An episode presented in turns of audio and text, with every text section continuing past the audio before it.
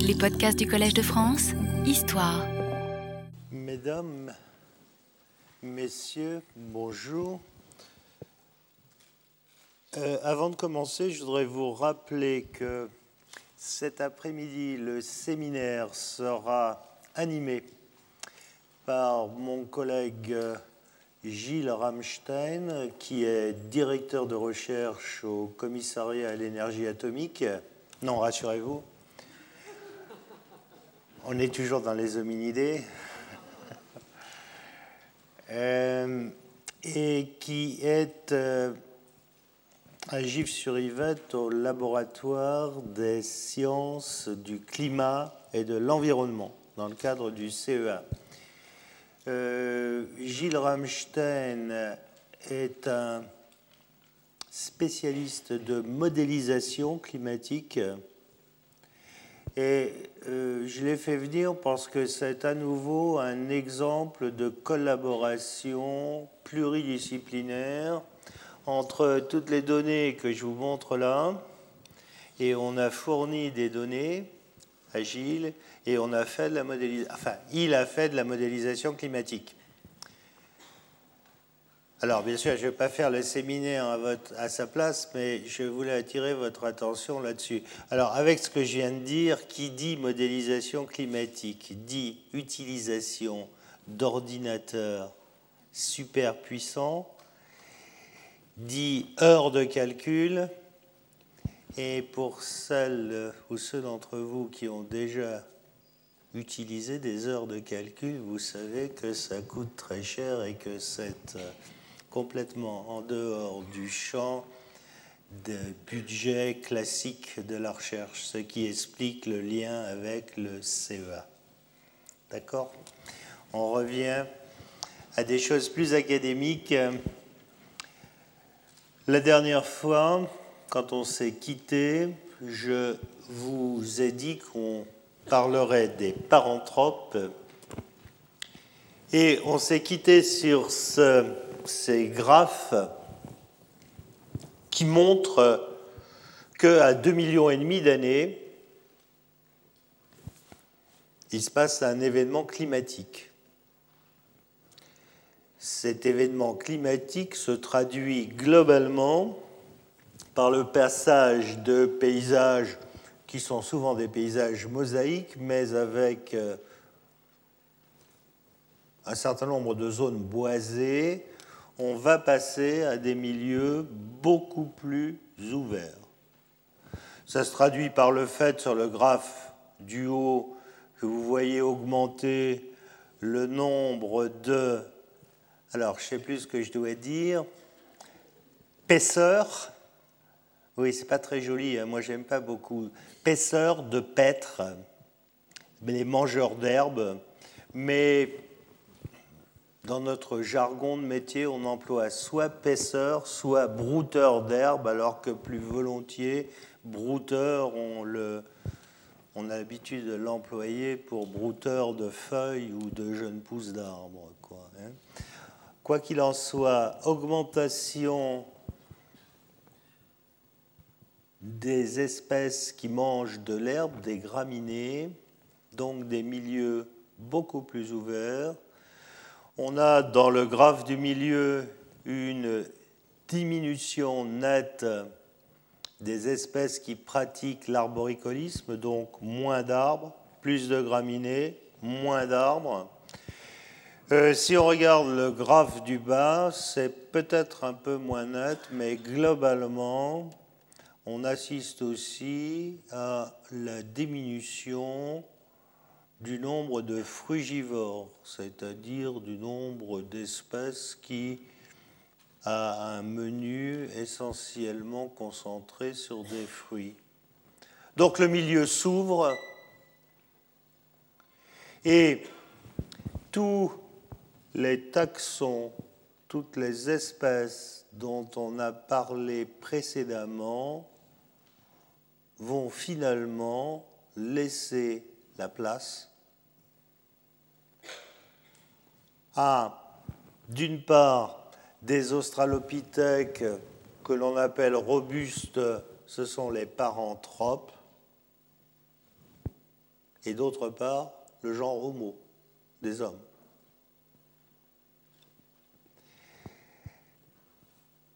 Je vais vous parler aujourd'hui des paranthropes. On parlera des hommes du genre Homo l'année prochaine.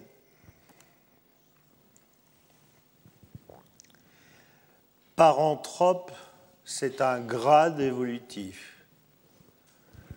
C'est un grade évolutif qui apparaît vers 2,5 millions et demi d'années à cet événement climatique qui va avoir un régime alimentaire très spécialisé, vous allez voir, avec des changements morphologiques qui vont faire que ces formes, on les appelle robustes. Et on a l'habitude, on a l'habitude, la majorité des auteurs ont l'habitude de regrouper toutes ces formes sous le genre Paranthropus. Mais là encore, il y a discussion, un certain nombre d'auteurs, pas la majorité, pensent que c'est le même genre et que c'est le genre Australopithecus. J'en dirai un mot tout à l'heure. Ces paranthropes, on en connaît trois espèces. La plus ancienne connue, plus ancienne géologiquement parlant, est le Paranthropus ethiopicus. Elle a été découverte au départ par une mâchoire inférieure édentée elle a été découverte dans la vallée de l'Homo et elle a été découverte par Camille Arambourg et Yves Coppens. Puis après, a été découvert, appartenant à la même espèce, les restes d'un crâne. Et ce crâne, dans le jargon des, paléontologues, compte tenu de sa couleur, ils l'ont appelé Black Skull, le crâne noir. Il est aux alentours de 2 millions et demi d'années et on connaît cette forme jusqu'à 2 millions 3, voyez. Donc Éthiopie. Paranthropus robustus est une forme plus récente connu entre 2 millions et 1 million et demi d'années. C'est la première forme des robustes qui a été décrite. Elle a été décrite donc en Afrique du Sud et elle a été décrite dans le site pour la première fois de Krondrai. Elle est aussi connue à Swartzkans et à Drimmelen. 1,5 million, 2 millions d'années. Enfin, la troisième espèce, c'est Paranthropus boisei, qui a aussi un, un intérêt historique. Boisei, c'est le premier reste de préhumain mis au jour par la famille Liki. Mary et Louis Leakey cherchaient des préhumains depuis 30 ans en Afrique orientale. Et en 1959, ils ont découvert le premier crâne de préhumain. À cette époque, Louis Leakey avait appelé ce crâne Zinyanthropus boisei il s'est révélé après que on a rapporté toutes ces formes au même genre Paranthropus. Donc voilà les trois espèces connues, décrites. Ces paranthropes se posent beaucoup de questions autour d'eux. Voyez sur le petit schéma qui est en dessous, on a là à la base quelque chose qui pourrait être l'Australopithecus africanus, c'est le point de vue de certains auteurs. Le point de vue d'autres auteurs est que ça pourrait être le kénianthrope. Le débat reste ouvert.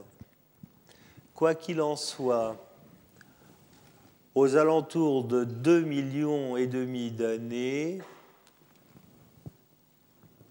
il apparaît là ce type d'hominidé robuste qui va avoir un régime alimentaire relativement particulier, en passant euh, sûrement pas mal de temps pour se nourrir, étant entendu que, a priori, pour ce que l'on en sait, la base de sa nourriture n'est pas sur le plan énergétique de première qualité. Par contre, à côté de lui, le genre Homo, lui, va être plus opportuniste, va chercher une nourriture de meilleure qualité en fonction des saisons et va sûrement rajouter plus de viande à son menu que le précédent. Voilà rapidement ce qu'on peut en dire. Sur le graphe là, pour vous donner une idée, vous avez à gauche ici la mâchoire inférieure, une demi-mâchoire inférieure du genre Homo, et vous avez à droite une demi-mâchoire inférieure d'un paranthrope. Vous voyez la différence de proportion à la fois dans la mâchoire et dans les dents.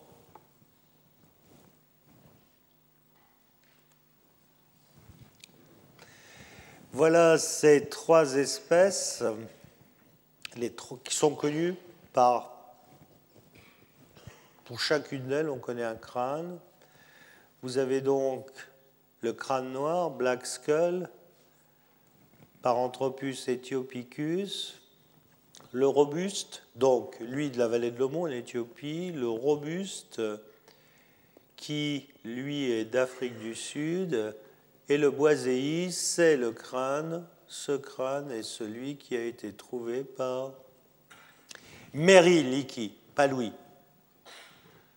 Ça, c'est de la petite histoire mais on raconte tellement de choses sur le terrain, et quand vous cherchez ces hominidés fossiles, c'est si long. Imaginez, 30 ans, 30 ans, ils ont cherché 30 ans. Et ils cherchaient en Tanzanie, dans les gorges d'Olduvai, je ne sais pas, peut-être certaines et certains d'entre vous sont allés dans ces gorges d'Olduvai en Tanzanie, c'est très beau, c'est vraiment très très beau. Et c'est assez vaste. Et les premières inspections se faisaient à la jumelle après orage. Vous avez des et avec les orages, vous avez des parties qui s'écroulent et donc on peut voir apparaître des choses. Et ce jour-là, Louis était malade il avait un accès de malaria. Et donc, il est resté couché sous sa tente. C'est Mary qui est partie et elle est revenue avec le crâne qui est là. Voilà la petite histoire. Bon. Vous avez à gauche, vous voyez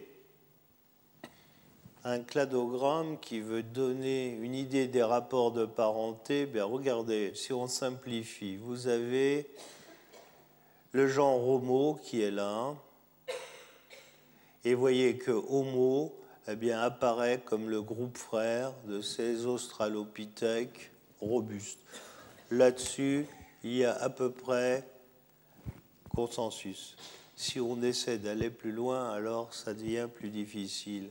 Le kénianthrope, est-ce qu'il faut le mettre là ou pas? On en a parlé. Moi, je pense que personnellement, qu'avant de le mettre quelque part, le kénianthrope, il est urgent de trouver d'autres matériels et de trouver du matériel mieux conservé. Alors après se pose le problème d'Australopithecus africanus. Pour certains, c'est l'ancêtre des paranthropes, pour d'autres, c'est l'ancêtre du genre Homo. Mais finalement, si vous le mettez là, ce n'est pas incompatible avec les deux. Il pourrait être l'ancêtre à la fois des paranthropes et des genre Homo. Euh, c'est loin d'être un point de vue partagé. Euh, certains pensent que Australopithecus africanus, c'est l'ancêtre des paranthropes, pardon, et que Afarensis, c'est l'ancêtre du genre Homo. Tout ceci est l'objet pour le moment de discussion et le problème est que on n'a pas encore tout le matériel nécessaire pour répondre définitivement à ces questions. Si on regarde justement ces australopithèques africanus d'Afrique du Sud comparés au Paranthropus robustus, quelles sont les différences sur le crâne? À gauche, vous avez l'Africanus, à droite, le Robustus. Bien, voyez, vous avez chez l'Africanus, vous avez une fosse temporale qui est petite. Chez l'autre, chez le robuste, regardez, la fosse temporale est très grande. Chez l'Africanus, vous avez un prognatisme subnasal, un prognatisme, vous avez une face qui est en museau, très prognate vers l'avant, alors que là, sur l'autre, vous avez quelque chose qui est plutôt une face plate, à nouveau. Ici, sur le robuste, vous avez une crête sagittale. Hein, sur le crâne, vous avez une crête sagittale, ce qui est peu fréquent chez les hominidés. Hein. Euh, J'imagine que quand vous prenez le métro à 6 heures le soir, euh, juste au moment de l'affluence, et que, mesdames, vous regardez le crâne d'un certain nombre d'Homo sapiens qui ont perdu leurs cheveux, généralement ce sont des mâles, il est rare que vous voyiez quelqu'un qui ait une crête comme ceci, sagittale. Néanmoins, néanmoins, puisque je suis en train de plaisanter sur ce point, vous regarderez mieux la prochaine fois. Ici. Et vous verrez que de fait, le crâne, si j'exagère, le sommet, le toit de notre crâne est un crâne, est un toit, c'est vraiment en toit, on a un crâne en toit, en tente. Et que donc vous avez une sorte de carène, plus ou moins marquée naturellement. C'est jamais une crête, non, non, non. À mon avis, si vous trouvez quelqu'un qui a une crête sagittale comme ça, il faut essayer de l'amener avec vous jusqu'au Collège de France. Mais vous verrez que euh, dans certains cas, il y a une carène au milieu du, crâne qui marque le fait que nous avons, nous avons tous, c'est un caractère que nous avons hérité euh, d'Homo erectus, des Homo anciens, nous avons un crâne en tente et donc vous avez les deux pans du toit de la tente avec une carène au milieu. Mais Non, vous ne verrez pas de crête sagittale comme ça. Alors, bien évidemment, cette crête sagittale est, est un caractère dimorphique. Cette crête est très marquée chez les mâles, elle n'existe pas chez les femelles. Mais vous retrouvez quelque chose de tout à fait comparable chez les grands singes, par exemple, chez les gorilles. Euh, à côté, donc, le, le gracile, vous voyez, n'a pas de crête sagittale. Alors, cette crête sagittale, à quoi sert la crête sagittale Vous avez là des muscles très importants.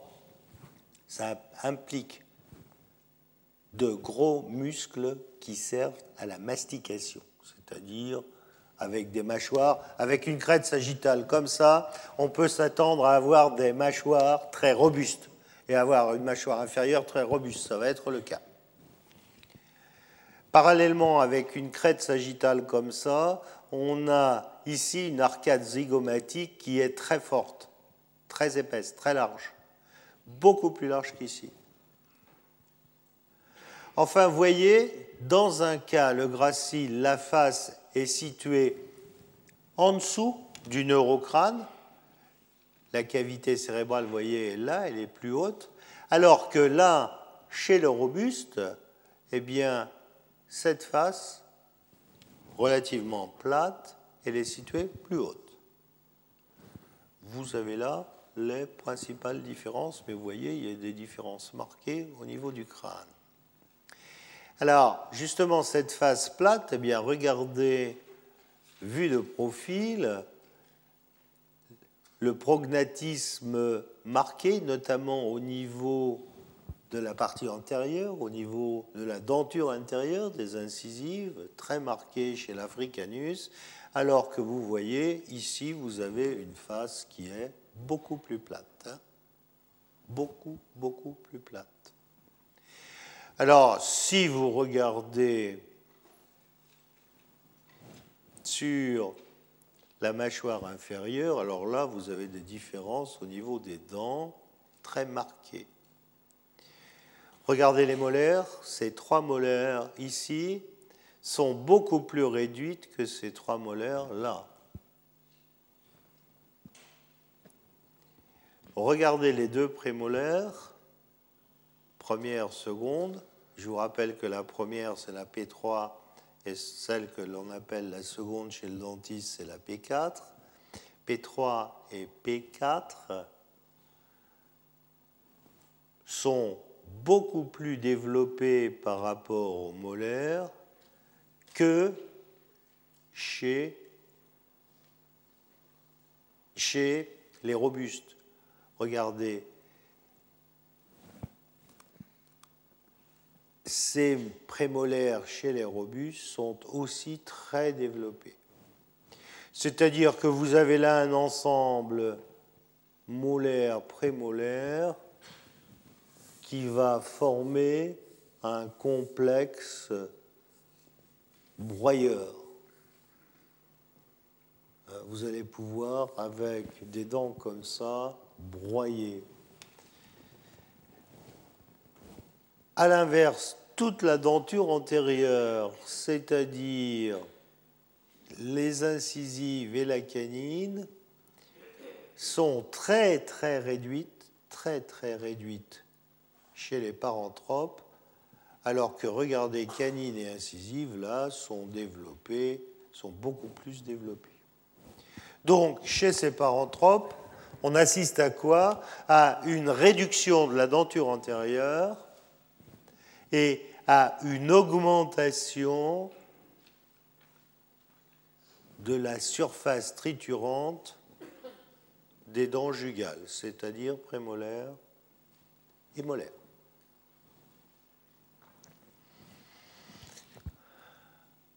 Alors, bien sûr, la question qui se pose, et rassurez-vous, hein, je ne vous donnerai pas euh, de réponse définitive à ça. Est-ce qu'on a un, deux ou trois genres euh, La question reste euh, ouverte. Absolument ouverte. Un genre, c'est on appelle tout Australopithecus. deux genres, on appelle Australopithecus et Paranthropus. Trois genres, on fait une distinction entre le robuste d'Afrique du Sud et le robuste d'Afrique orientale.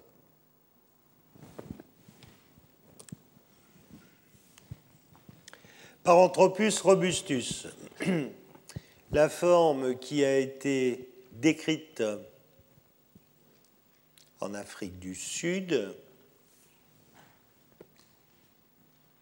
pour la première fois à Kromdraai, puis à Schwarzkrantz et beaucoup plus récemment à Drimmelen.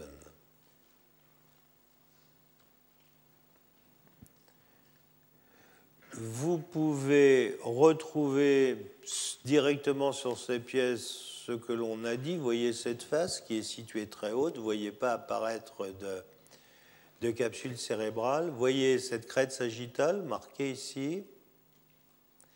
Voyez ces arcades zygomatiques. Regardez comment elles sont hautes, très puissantes, très fortes.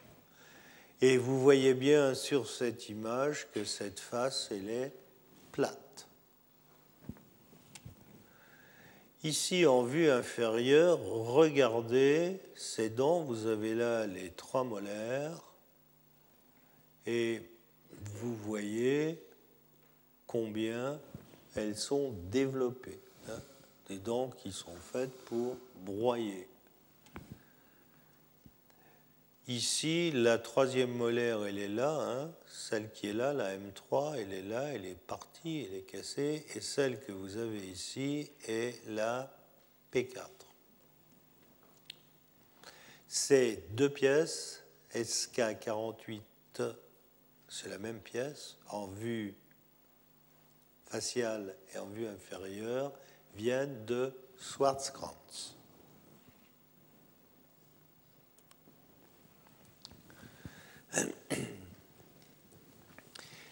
Alors, ces paranthropes, je vous disais, ils sont dimorphes sexuellement.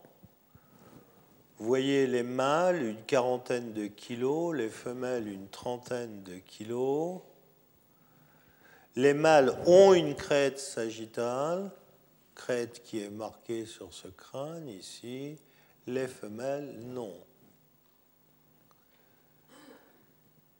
l'arcade zygomatique est forte, la face est relativement plate.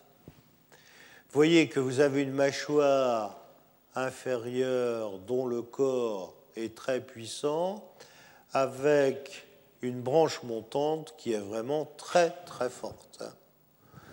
Euh, rien d'étonnant à ce que vous ayez des muscles liés à la mastication qui soit très puissant.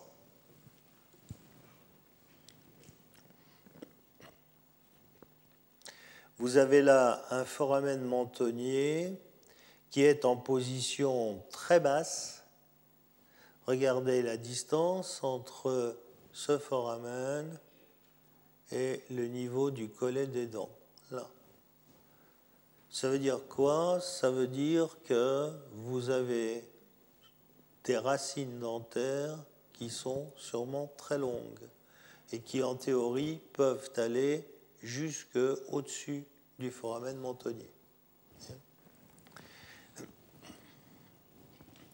En vue occlusale, alors là, ça se voit très bien regardez, vous avez une réduction surprenante, tout à fait surprenante, de toute la denture antérieure. Regardez, incisive et canine n'occupent plus que cet espace. C'est vraiment extrêmement réduit. Alors que, à l'inverse, l'ensemble des dents jugales, prémolaires et molaires, est hyper développé on va vers une adaptation à un régime de type broyeur. Pour ces paranthropes, on ne connaît que peu de restes post-crâniens, peu de restes des membres. Ce que l'on en connaît, notamment pour le bassin, indique qu'il est probablement plus moderne, d'allure plus moderne que ce qui est connu chez Afarensis et Africanus. Je vous rappelle pour mémoire que, par exemple, chez Afarensis, le bassin, s'il il a toutes les caractéristiques d'un bassin bipède, est plus élargi nettement plus élargi que le bassin d'un représentant du genre Homo, qui est plus étroit.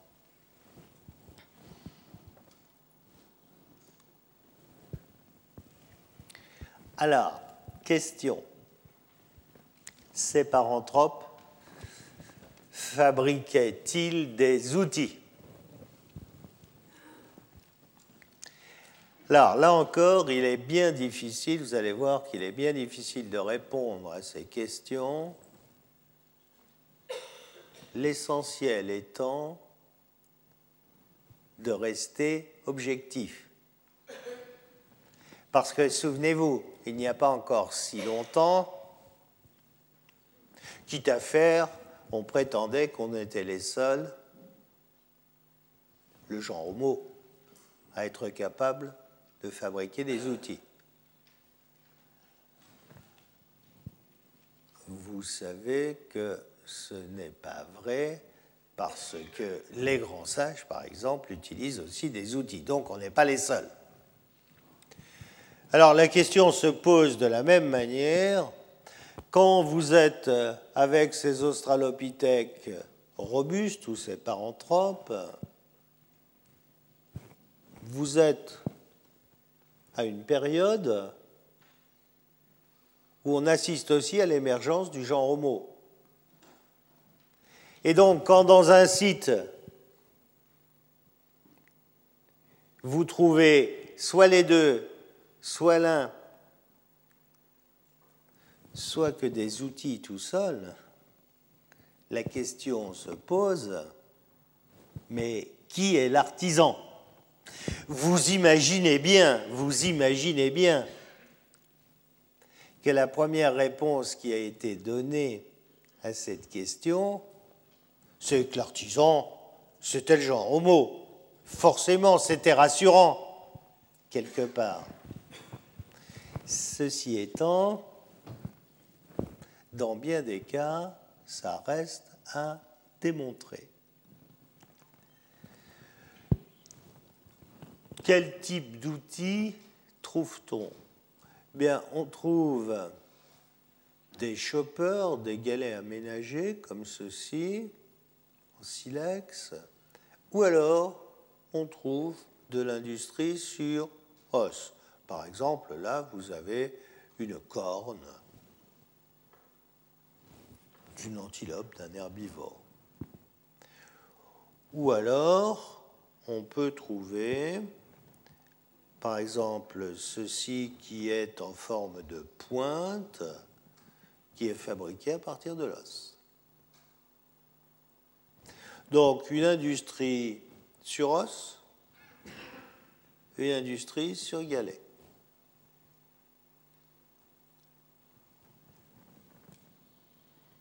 On connaît à Swartzkrans, en Afrique du Sud,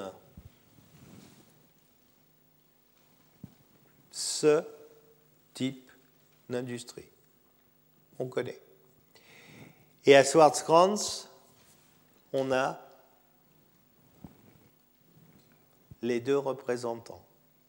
On a le paranthrope et l'homo. Qui est l'artisan L'un, l'autre ou les deux j'aurais plutôt tendance personnellement à répondre les deux.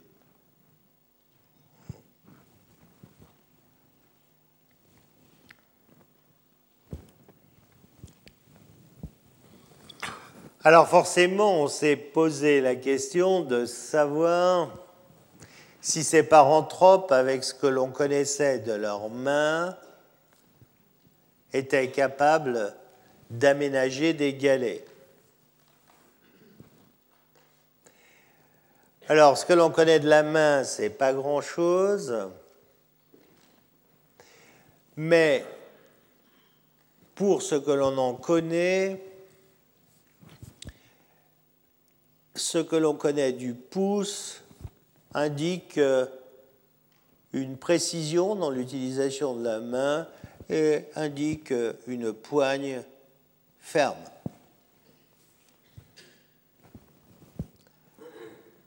Mais alors se pose un autre problème.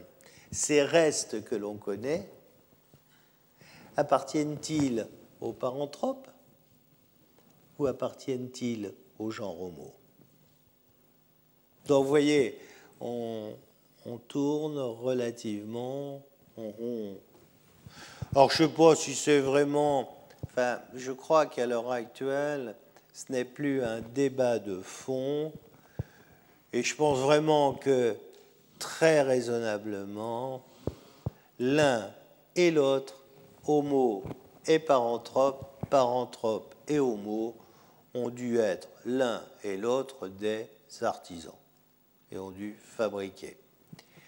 Alors, on peut rajouter, mais ce n'est pas une démonstration, mais 95% dans ces sites-là, 95% des dents qui sont connues sont attribuables à des paranthropes et pas à l'homo. Parce que là, les dents, elles sont vraiment très différentes. Hein. Bon. Si on voulait donner un sens à cela, alors on dirait que ben, ce sont les paranthropes qui, qui fabriquent. Mais non, euh, moi je reste euh, en attendant qu'on prouve le contraire, je reste décidément partisan que l'un et l'autre étaient des artisans qui fabriquaient, sûrement pas la même chose, mais qui fabriquaient.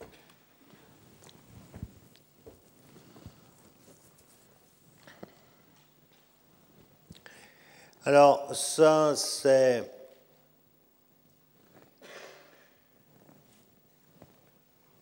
des os qui sont brûlés.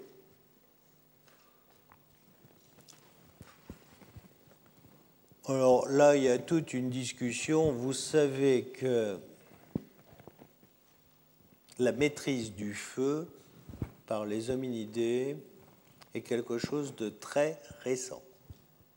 Très, très récent. Alors, c'est pareil, on a décrit euh, des traces de foyer jusqu'à plus d'un million d'années. Si l'on s'en tient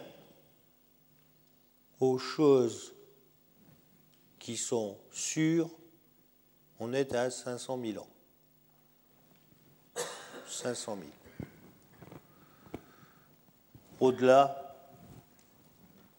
on peut discuter. Alors là, il ne s'agit pas de traces de foyer, il s'agit d'os brûlés. Donc ça peut être dû à des tas d'autres choses. Mais quoi qu'il en soit, je ne crois pas, avec ce que l'on sait à l'heure actuelle, il n'est pas possible, il n'est pas possible de penser qu'entre un million et demi d'années et deux millions, ces hominidés-là maîtrisaient le feu. Non, non, non. Ce serait vraiment une découverte euh, surprenante.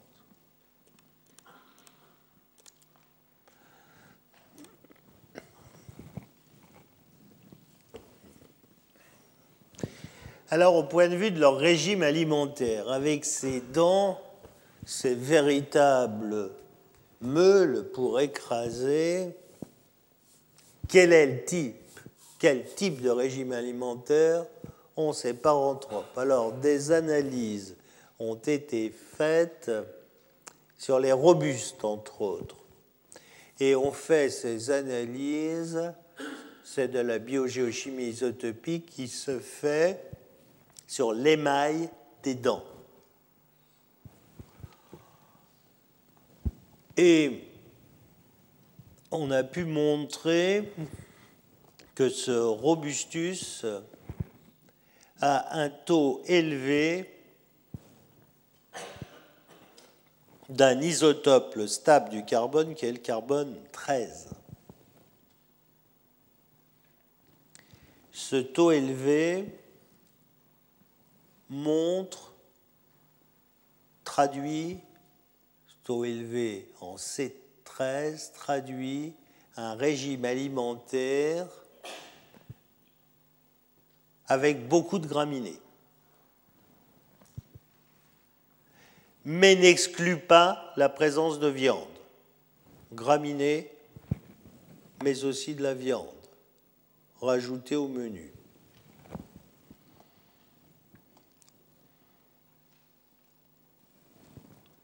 De plus, un autre rapport qui tient compte, celui-là, du rapport entre le strontium et le calcium. Le rapport strontium-calcium est relativement faible. Une telle situation, un tel rapport faible est connu chez les animaux qui mangent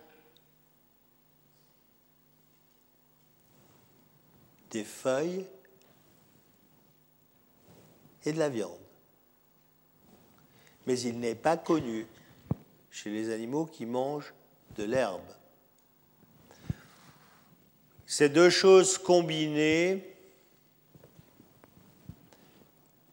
quand vous regardez là, voyez le robuste, il se trouve quant à ce rapport entre des hyènes et des lièvres, mangeurs d'herbe, charognards, coudou mangeurs d'herbe, léopard mangeurs de viande.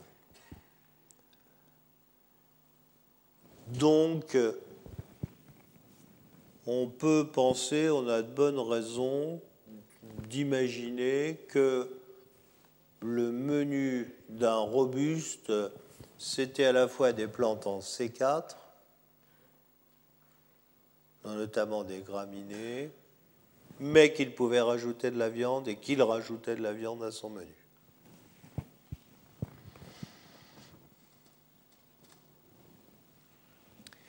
Voilà maintenant la forme éthiopienne, Afrique orientale. Ce crâne est celui qui a été trouvé, qui a été mis au jour par Mary Leakey. Sans partager le travail, c'est Mary qui a trouvé le crâne et c'est Louis qui l'a publié dans Nature. Je suis pour rien.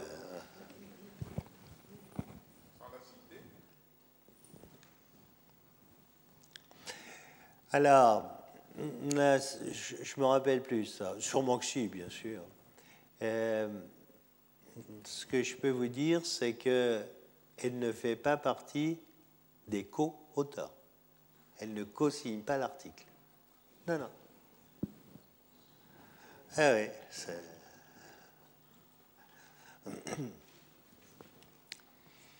Et donc, vous retrouvez là sur ce crâne, regardez ici, la hauteur de l'arcade zygomatique, une arcade zygomatique très puissante. Vous trouvez là encore une face plate avec un prognatisme subnasal relativement réduit. Vous avez un petit morceau de crête sagittale ici, voyez. Enfin, bon, vous avez une cloison interorbitaire large, c'est un caractère primitif, ça, hérité des lointains ancêtres. Mais alors regardez sur les dents.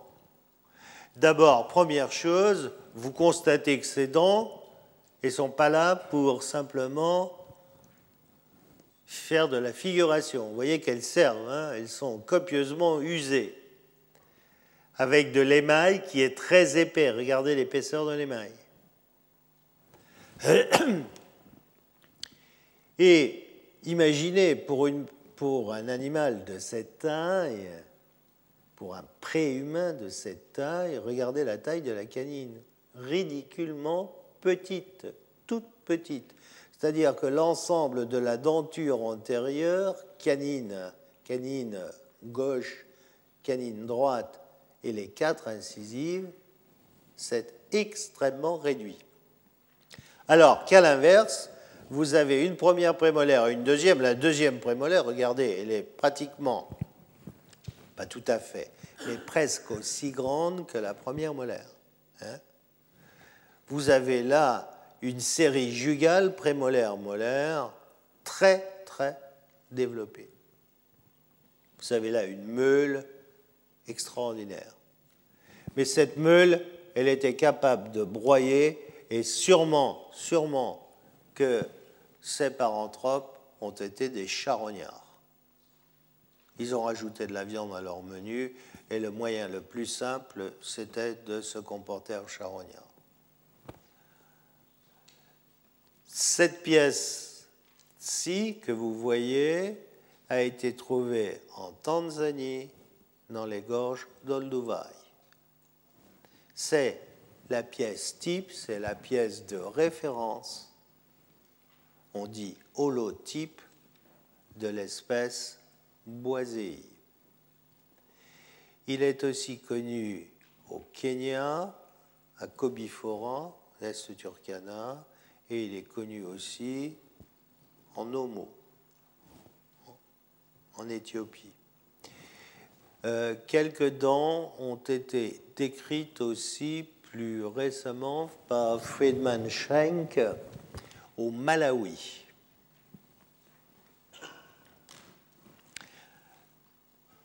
Alors toujours, je vous fais remarquer la poésie des paléontologue, cette très belle pièce s'appelle OH5. C'est très poétique. Alors, c'est quand même pas un hasard, hein. c'est O, Homo, Homo, hominide 5.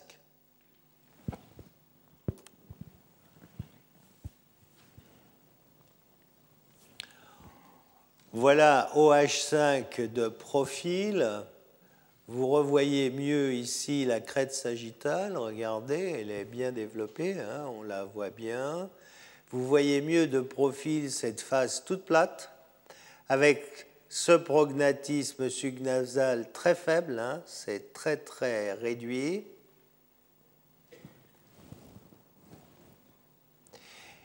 Vous avez ici un autre crâne de Boiséi alors, lui, c'est beaucoup plus clair, hein, c'est KNM-ER 732, vous voyez, hein, c'est très parlant. Alors, je vous dis, K, Kenya, N, National, M, Museum, Kenya National Museum, ER, E, East, R, Rodolphe, 732. Alors,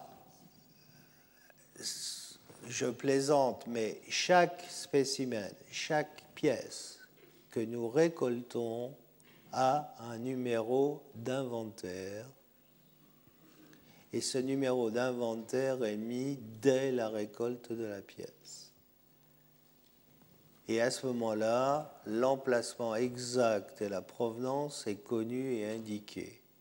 Et toutes ces informations sont reportées dans une base de données un fossile n'a d'intérêt scientifique que si l'on connaît sa provenance exacte et son emplacement dans la série géologique. Si vous n'avez ni l'un ni l'autre, il ne peut être utilisé que pour poser sur la table ou sur la cheminée. Scientifiquement, il a perdu tout intérêt. D'où l'intérêt, la nécessité d'aller collecter avec une équipe des fossiles sur le terrain. Parce que si vous allez au marché du coin acheter des fossiles, et on commence à voir ça, hein. il n'y a pas qu'à Paris, on commence à voir, il se multiplie des, des ventes de fossiles, je trouve ça scandaleux, mais bon.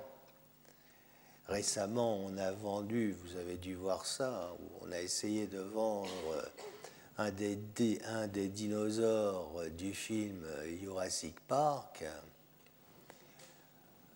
Euh, je doute qu'au bout du compte, un certain nombre de... D'abord, c'est scandaleux de vendre ces choses qui sont des pièces uniques, et je doute fort que l'on connaisse bien leur provenance. Donc, il faut absolument avoir la provenance. Ce boisé, vous voyez, très dimorphique, les mâles, une cinquantaine de kilos, les femelles, une bonne trentaine de kilos sont des robustes, c'est-à-dire que les os sont épais. Là encore, chez ces formes, pour ce que l'on en connaît, on a l'impression qu'un certain nombre de caractères du squelette postcrânien sont probablement plus dérivés que chez les formes graciles. Regardez si c'est beau. Avec cette image, vous venez d'aller d'un seul coup en Tanzanie et vous vous trouvez là dans les gorges d'Olduvai, Oldoway. Et quand vous êtes rendu là, vous voyez cette partie-là restée, ce témoin qu'ils appellent le château, the castle. Quand vous êtes rendu là, vous êtes vraiment très près du site éponyme de Paranthropus boisei. C'est très près d'ici, à quelques centaines de mètres, que Mary Leakey a trouvé son crâne de Boisy. Euh, j'étais là il n'y a pas très longtemps et l'érosion a fait son œuvre, forcément, toutes ces falaises, un certain nombre de choses se sont écroulées.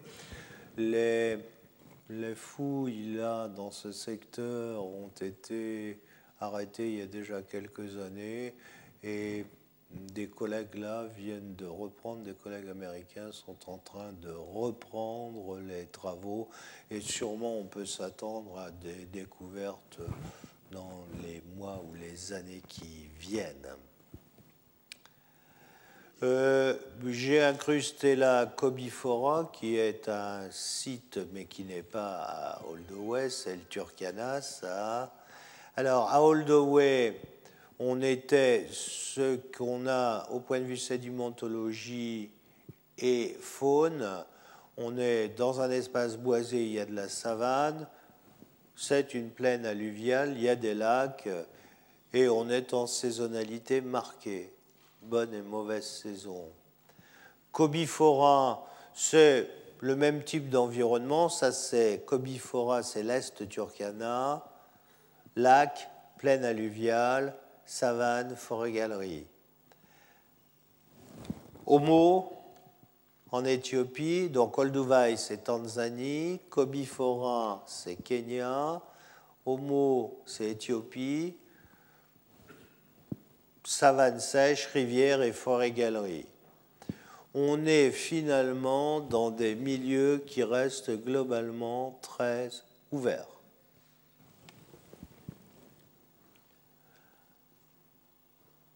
Euh, c'est assez joli.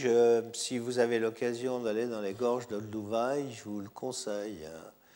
Euh, quand vous, vous, avez des vols de Paris qui se font sur Kilimanjaro, vous volez jusqu'à Kilimanjaro. Je ne suis pas du tout une agence de voyage. Hein, pas de... Euh, et l'arrivée sur Kilimanjaro, sur le Kilimanjaro, est très très belle, c'est très beau. Si vous pouvez faire ça en petit avion, c'est encore plus beau, quoi. C'est magnifique. Hein. Et toute cette région-là est chargée d'histoire. Et puis un peu plus loin, vous avez toute la plaine du Serengeti, c'est vraiment très beau, quoi. Hein. Ça ne se voit pas sur la photo. Le plus ancien d'entre eux, Paranthropus ethiopicus. Cette espèce, je le rappelle donc, est due à Rambourg et Coppens. C'est le plus ancien, 2,6 millions, 2,5 millions.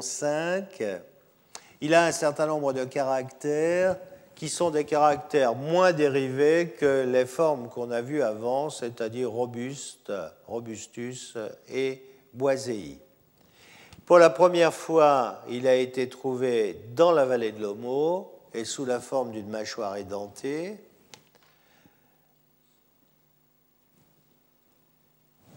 Ce crâne, alors maintenant vous savez, Kenya National Museum, ah oui, WT, West Turkana, Turkana West. 17 000, c'est le numéro d'inventaire. Celui-là vient de Cobifora. Comme vous le voyez, il est un peu déformé, mais vous voyez là aussi derrière, par exemple, cette forte crête sagittale, et vous voyez ici la hauteur de l'arcade zygomatique, absolument énorme. Alors, ce, cet Éthiopicus, eh bien, vous voyez, il y a une crête sagittale,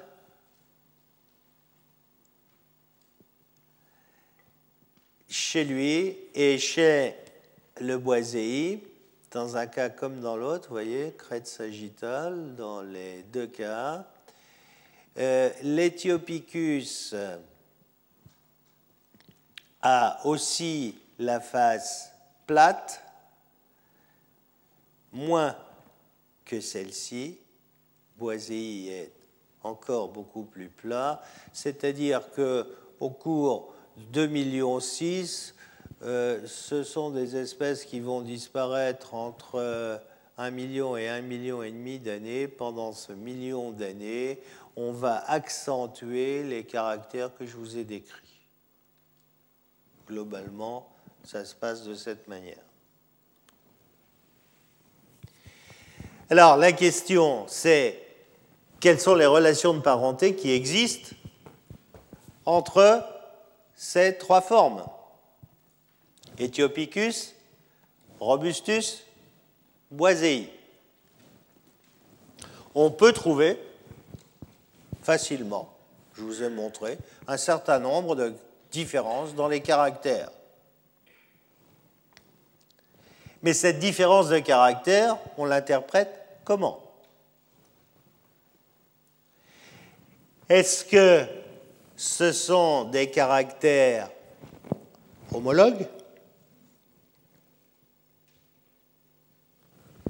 C'est-à-dire qui sont issus de la même manière et du même ancêtre, ou alors, ou alors, est-ce que c'est simplement de la convergence, c'est-à-dire des caractères qui apparaissent séparément chez les uns et chez les autres? Voilà la question qui est posée. Ne vous attendez pas à ce que escalité, je vous donne la réponse euh, comme ça brutalement. Mais voilà la question qui est posée. Quand on saura répondre à cette question, eh bien, on saura classer définitivement ces formes.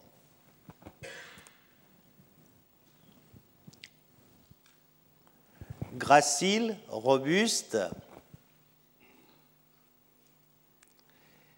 Si on fait qu'un genre, eh bien, vous voyez, on part d'Apharasis, on passe à Australopithecus africanus et à Robustus, puis de l'autre côté, Ethiopicus boisei. Et on appelle tout ça Australopithèque. certains auteurs ont cet avis. Deuxième possibilité, Australopithecus afarensis, l'Africanus pourrait être éventuellement l'ancêtre des Homos, et on a un genre Paranthropus avec le plus ancien représentant Ethiopicus qui aurait conduit en Afrique du Sud à Robustus, en Afrique orientale à Boisille.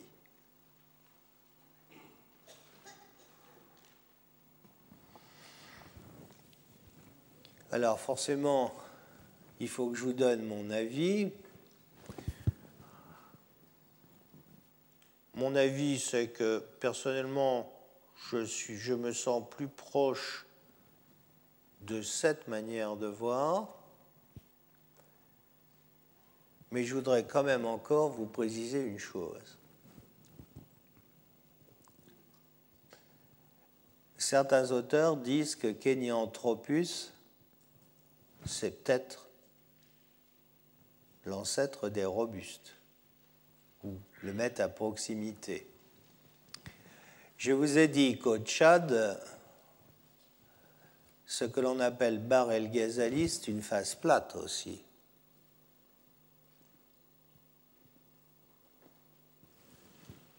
Je vous ai dit qu'au Tchad, mais il est à 3 millions et demi d'années, hein, c'est-à-dire il est beaucoup plus ancien. Pour le moment, au Tchad, on n'a pas exploité de niveau plus récent que 3 millions d'années. C'est-à-dire qu'on est complètement en dehors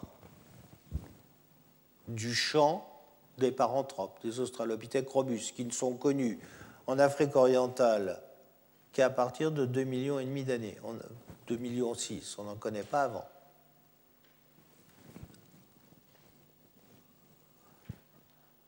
Il me semble donc, et on va essayer de s'y employer si les conditions politiques le permettent dans les années qui viennent, il me semble important, avant de vous donner une réponse dans un sens ou dans l'autre, de voir ce qui se passe à l'ouest du grand rift africain, en l'occurrence en Afrique centrale,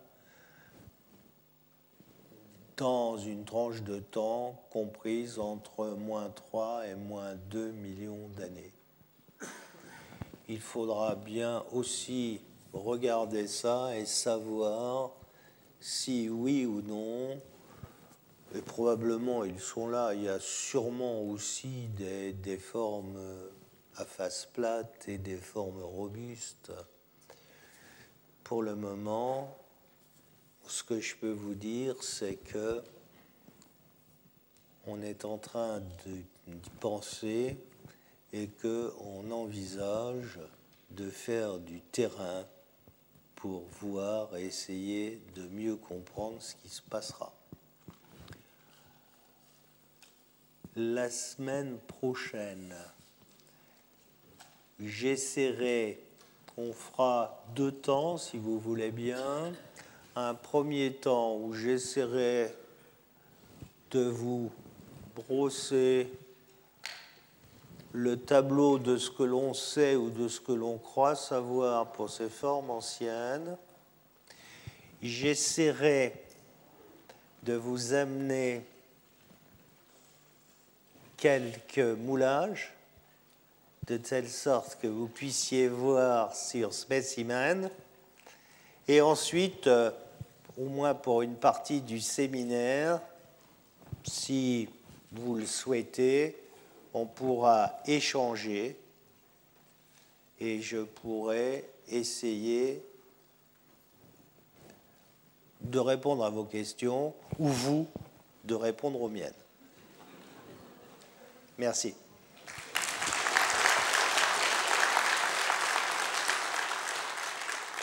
Retrouvez tous les podcasts du Collège de France sur www.collège-de-france.fr.